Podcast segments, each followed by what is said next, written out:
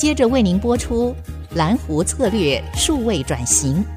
本节目由财团法人臻鼎教育基金会赞助播出。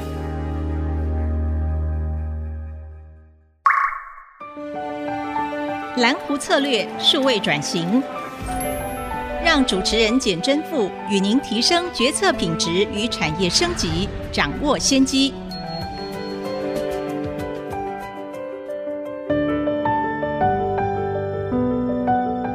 这里是 IC 之音主科广播 FM 九七点五，欢迎继续收听蓝湖策略数位转型。我是主持人清华讲座教授简真富。今天非常开心能够请到台湾大车队台湾智慧生活网的执行长林念真。啊，林执行长您好。Hello，大家好，我是五六八八集团执行长林念真，也可以叫我 Tracy。Tracy，我想请教您一下哈，台湾大车队集团其实是大家街头巷尾，而且常常用到的服务，而且服务非常的广。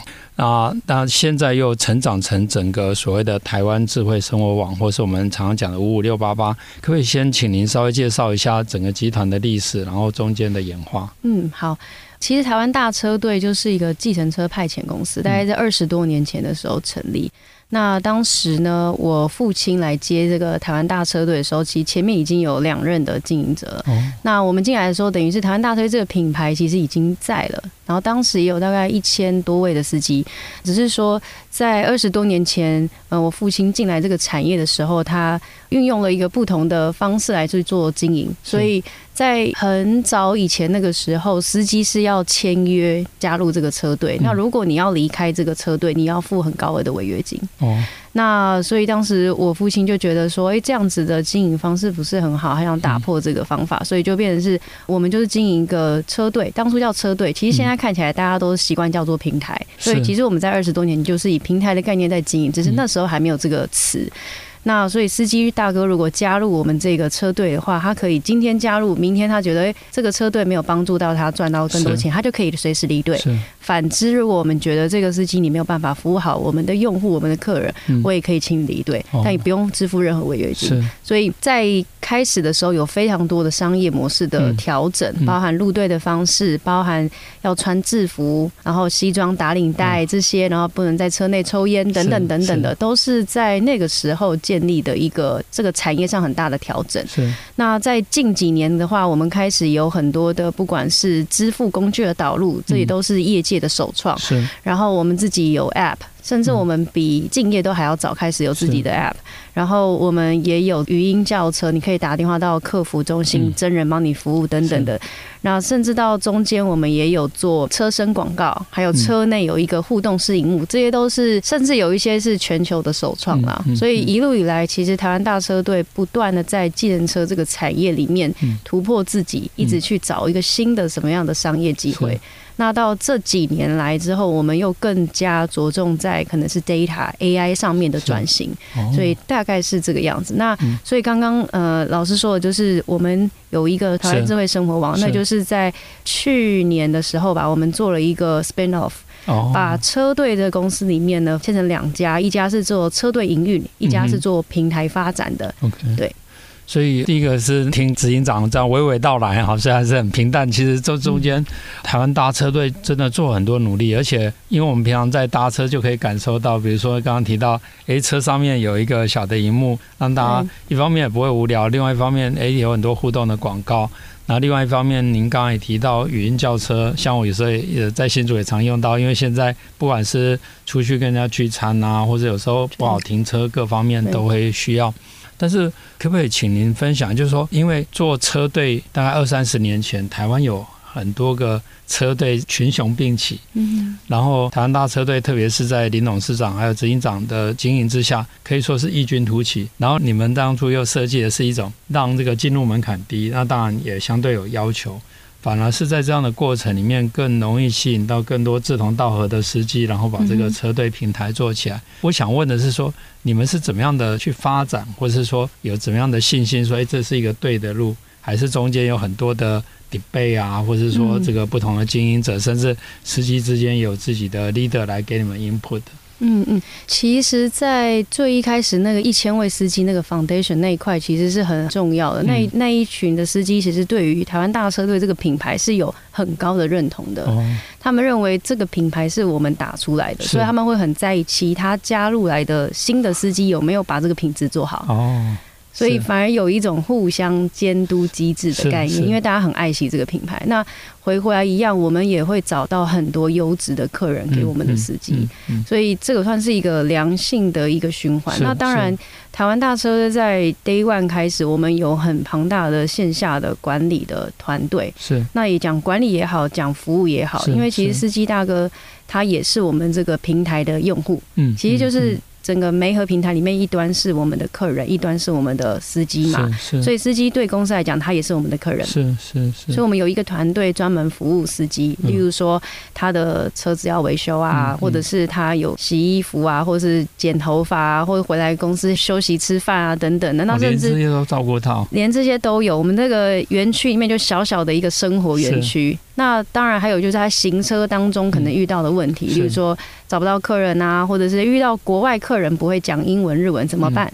或者是说，哎，遇到有当然偶尔会遇到一些 OK 啊等等的，怎么处理？甚至你发生了交通事故，我们都有团队会立即协助支援这个司机。是，所以其实等于是一个很强大的一个 supporting 在支持我们在前线服务每一个客人的司机大哥大姐。是，这也是一种。共生同荣产业生态的概念，所以你们不只是一个平台，等于是把这整个 ecosystem 都建立起来，甚至主动去减少这些司机的负担，也某一种程度让他们可以更专心服务好客人，其实是一个双赢或多赢的。我有时候就觉得我们学校教授都是校长兼撞钟，但是我发现产业界很多时候就有很好的服务，所以我有一次去哈佛大学访问，然后发现哦，哈佛大学每个教授都有秘书，我后来就决决定要自己。聘一个秘书，我的意思就是说，我们好像比较少重视这种分工。可是经过您刚刚这样的解释，就了解说为什么台湾大车队能够这样的成长。因为司机其实是一个工作负担蛮重的，而且他们不管刮风下雨、天气热、天气冷，都要去工作。那您刚刚也提到你们有这样的生活技能，可不可以举一两个故事？嗯、就是说你们怎么样去帮助一些司机朋友们解决他们的问题啊，嗯、或者说有什么样特别贴心的服务可以分享？嗯、我可以举一个比较简单的，就是说他有有司机，然后载到外国客人，然后语言沟通不良。嗯，那一般来说可能。没有加入车队，司机可能就跟他说：“哦，不载你，不载你。”这样，但是其实不用，他就打电话到我们的客服中心，然后我们就会有人协助他跟乘客沟通，这都是很基本的。那当然，另外比较大一点的事故就是说，之前有遇到乘客挟持司机要跟他拿钱这样子，那生命安全遇到了问题，遇到了危险，我们的车内其实有一个 alert 的机制。所以，当这个热机制发动之后呢，我们就会有人立刻打电话给这个司机，然后先确认是不是这个误触，或者是真的有遇到状况。那后来发现，哎，真的有遇到危险。可是他打过去会不会刺激那个血？不会，不会，不会，因为他他是打来，我们有一个确认的机制，哦、然后确认之后呢，打电话给他讲，没没没，有确认机制，然后后面就会开始有附近比较靠近的司机。我们就会跟他讲说，哎，例如说，哎，他离你比较近，我们会请他过去帮你确认一下，然后同时真的就又会报警这样子。所以我觉得最重要就是在第一线工作的司机大哥大姐，他的安全有人帮他照顾，是是，他的健康有人帮他照顾。像我们还有很多，就是因为司机他是一整天开车，大概十几个小时，然后坐在这个空间里面，然后可能甚至有时候吃饭啊、上厕所都是很着急的状况之下。所以有些像司机大哥就比较没有运动吧，肉肉肉一点。那我们也会在厂区里面，我们定期都会有找诊所、医院来做健康检查。哦，OK。然后甚至一些简单的健康咨询等等的。所以我们从他的工作环境到生活健康方面，我们都有照顾。是。对，所以这个很多的案例非常多。对，然后所以我觉得司机。是这样，就是说，五五六八八这个品牌一直在做的，就是我们希望是不是只是把你来，就是说，哎，加入我们，然后让你赚更多钱，而是我们希望你在工作里面可以获得安全感、成就感。嗯，那当然最重要，你还是可以照顾到你自己的家庭。所以这几个面向都是我们呃很着重跟发展的。讲到这个，我很好奇，因为台湾大车队本来就是一个很耳熟能详或是一个知名的品牌。然后后来为什么用五五六八八？当然五五六八八现在觉得蛮好记的，嗯、只是说当初为什么用五五六八八？这个就是因为我我父亲是电信产业的经验嘛，然后所以。那个时候传统叫计程车，你都要记一个室内电话号码，比如说台北就零二什么什么什么开头。那因为我们是个全省性的一个服务，所以你到每个县市都有个电话号码，其实不容易行销，一般用户也不好记。哦，所以呢，我们就去申请了一个电信解码，就是简单的个袖扣这样，所以就是申请五五六八八。那当初就给这个号码，对，就是这个号码。所以我们的行销就开始打说，你要叫车打五五六八八，什么什么五五六八八。然后开始，大家可以可以看到车身，我们上面也是贴五五六八八，是是。它同时是品牌，同时也是打电话叫车的一个简码，不管你用室内电话或者手机都可以直播这个号码。那为什么叫六八八？当然就是传统亚洲人就是六跟八都是一个很吉祥的数字嘛。那另外一个就是那个八八有点像是按喇叭的那个八八，所以就是哎五五六一起发发，然后也是一个好运这样子。哦。嗯所以这样反而变成这个名气又大过于原来台湾大车队的名气。我们休息一下，等下再回来继续请教林执行长。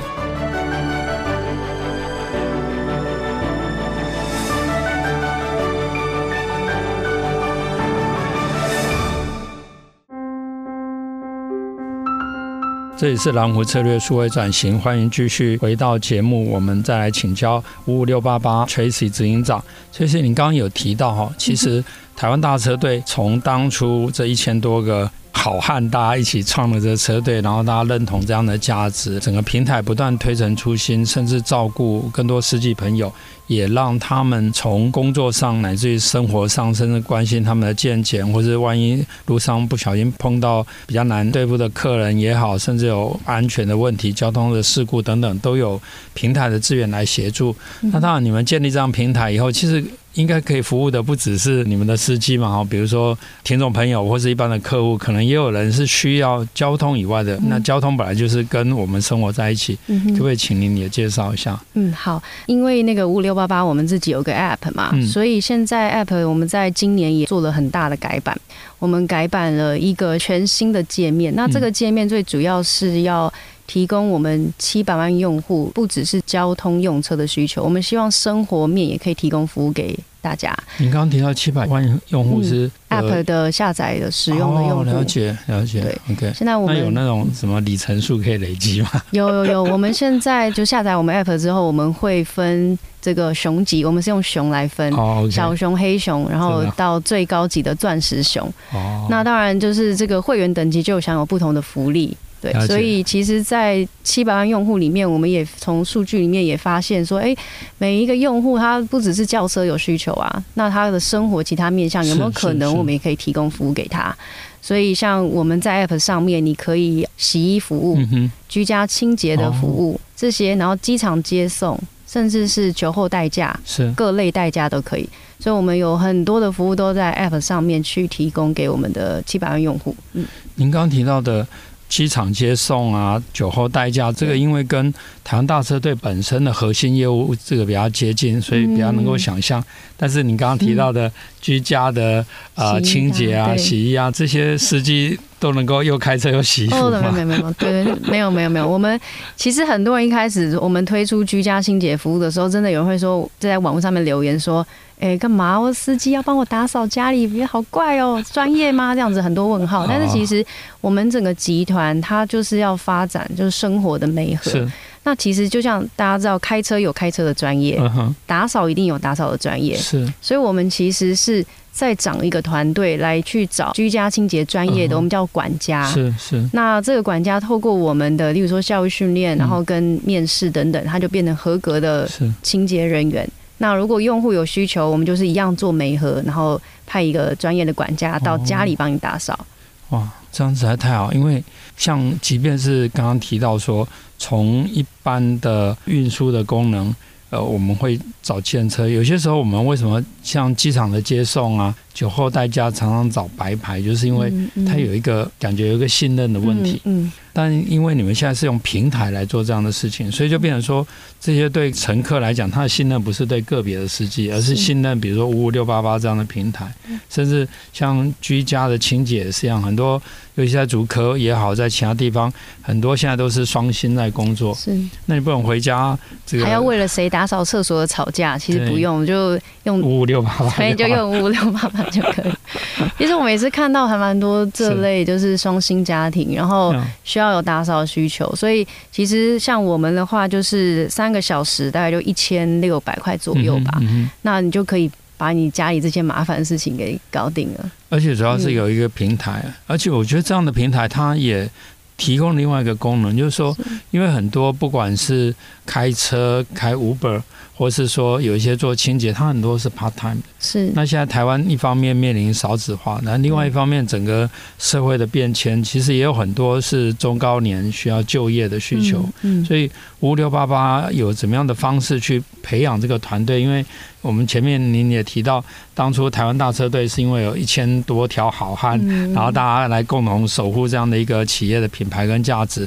那你们怎么样把它复制到居家的清洁或者其他的？部分也能够塑造这样的一个、嗯、一个价值观。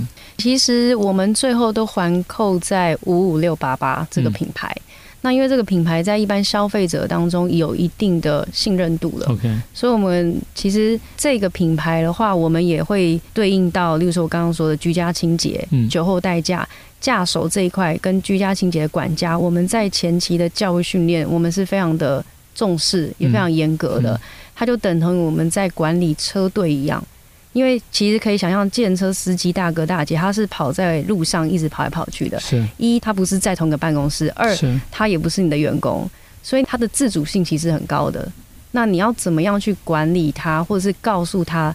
这件事情是我们车队其实一直来的 know how 跟强项，嗯哼，这也是为什么我们跟其他竞争对手，我觉得敬业最大差异就是我们非常在意这一群服务提供者是。他们的心情、他们的健康、他们到底能不能赚到钱，是。这是在意的。所以其实有车队这个经营的二十几年的经验，复制到另外其他两个完全不同 domain know how 不同专业领域的管家或者驾手，其实是就蛮说不是太困难的。那就是因为这个样子，所以我们一直持续打五五六八八品牌。那消费者其实，你要让一个人到你家里去打扫，让一个人帮你开一个百万豪车以上的跑车或者什么好的车子，你必须要有一定的信任度。是。那光是讲说哦，五五六八八是一个二十几年的老品牌，你不一定还会有信任。第二是我们是上市贵公司，所以一般消费者也会更加深说啊，就算真的出了问题，跑不了，公司跑不了。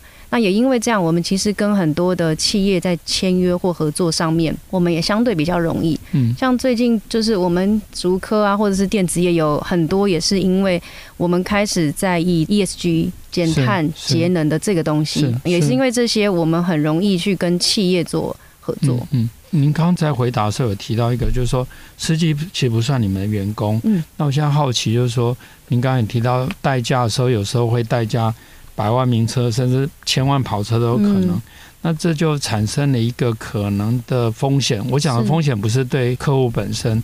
如果他能够开一千万，偶尔被刮到，应该不要太在意才对。哦、但是我现在关心的是说，那个司机他可能有风险，他有压力，嗯、因为他开了这个车，万一真的不小心的话，那个赔起来。对。那公司有什么样的机制来来去保护这些，或者说怎么样去不能讲保护，因为意外可能还是它造成的。但是我觉得平台的好处就是应该要帮大家 hedge 掉，或是平摊掉这个风险。对，所以其实我刚刚说有分嘛，事前预防、事中跟事后，是这三段来看。事前的话，我们在教育训练上面非常严格，嗯，也就是说，新的一个驾手要可以上线之前，他必须要跟着学长是跑。好几趟跑，可能 maybe 十趟之类，然后有学长来认证说你已经可以 qualify 独自去接案，才会让你去。除了教育训练完之后，你还要有个时机跟着学长跑，然后认证过才行。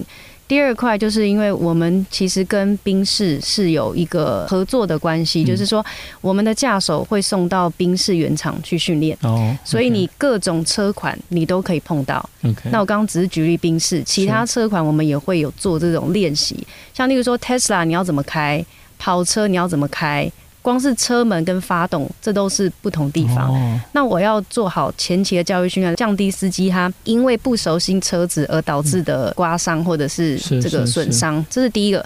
那在事中服务过程当中，我们有很严谨的 SOP，所以如果大家有机会可以使用五五六八八 App 叫酒后代驾的时候，你可以体验一下我们那个流程，它跟一般叫建车服务又是更 high level 的一个服务的要求。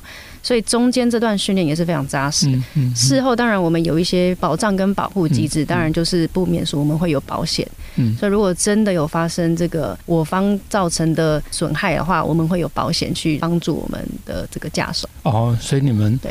那些驾驶的司机朋友们，他们等于是有团保，或者说公司还另外帮他们保。我们有另外就是对车子这个驾驶这个有有保险，哦、所以如果不小心、啊，等于是你们平台的一个一个保障。对对对。哦，了解。而且这样的话，等于是说对这些司机朋友来讲，他们就更熟悉。